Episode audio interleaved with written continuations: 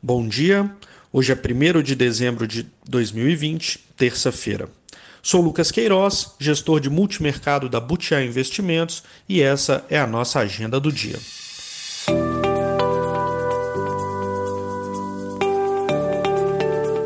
O mês começa positivo no exterior. Os PMIs industriais na China surpreenderam as estimativas, 54,9 contra 53,5, e a leitura na Europa veio em linha com o esperado, 53,8 contra 53,6. Além disso, o laboratório Moderna enviou solicitação de aprovação para uso imediato à FDA de sua vacina e a Pfizer BioNTech informa a eficácia de 95% de sua vacina na fase 3. O laboratório anunciou também que pedirá uso emergencial da vacina na Austrália, Canadá e Japão. Até o momento, o Brasil não possui acordo com nenhum destes dois laboratórios. A França segue com redução no número de novos casos, enquanto no estado americano da Califórnia as hospitalizações subiram e mais restrições são esperadas. A reunião da OPEP foi adiada por dois dias devido a divergências entre os membros do cartel. Caso o grupo não chegue ao consenso para manter os cortes de produção, é estimado que já no próximo trimestre o excesso de oferta chegaria a 2 milhões de barris por dia. Na agenda, os principais dados americanos serão divulgados ao meio-dia, horário de Brasília. São eles o PMI de manufaturas de novembro, que deve registrar expansão, porém em ritmo mais moderado do que no mês anterior, e também os gastos com construção, que estima-se ter avançado 0,8 em outubro.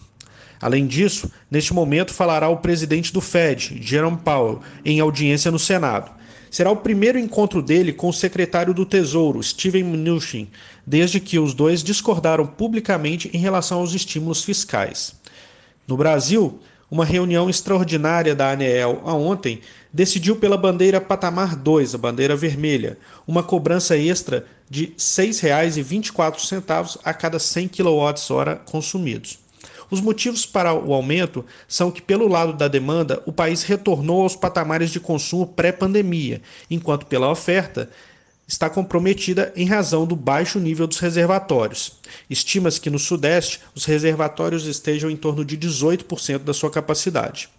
A medida deverá gerar novas revisões nas expectativas para o IPCA deste ano. Por aqui, a agenda começa às 8 horas, com o IPCS divulgado pela FGV. Às 10, os, o índice de gerentes de compras de manufaturas de novembro. E às 15 horas, a balança comercial, também de novembro. É esperado um superávit em torno de 4 bilhões de dólares. Ainda, sem horário definido, é esperado que sejam divulgados dados de vendas de veículos pela Fenabrave. O Senado também tem sessão marcada para hoje, mas ainda sem pauta definida há uma grande expectativa de que o senador Márcio Bitar apresente o relatório da PEC emergencial ainda nesta semana. Nos mercados, as notícias positivas embalam a recuperação dos ativos.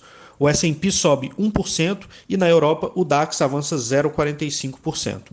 O índice dólar perde força, cai no 0,13 e moedas emergentes se valorizam. O peso mexicano sobe 0,44%. Mesmo com o impasse na reunião da OPEP, o petróleo recupera parcialmente a queda de ontem. O Brent avança 0,16%, cotado a 47,88. Essas são as principais notícias de hoje. Obrigado, bom dia a todos e até amanhã.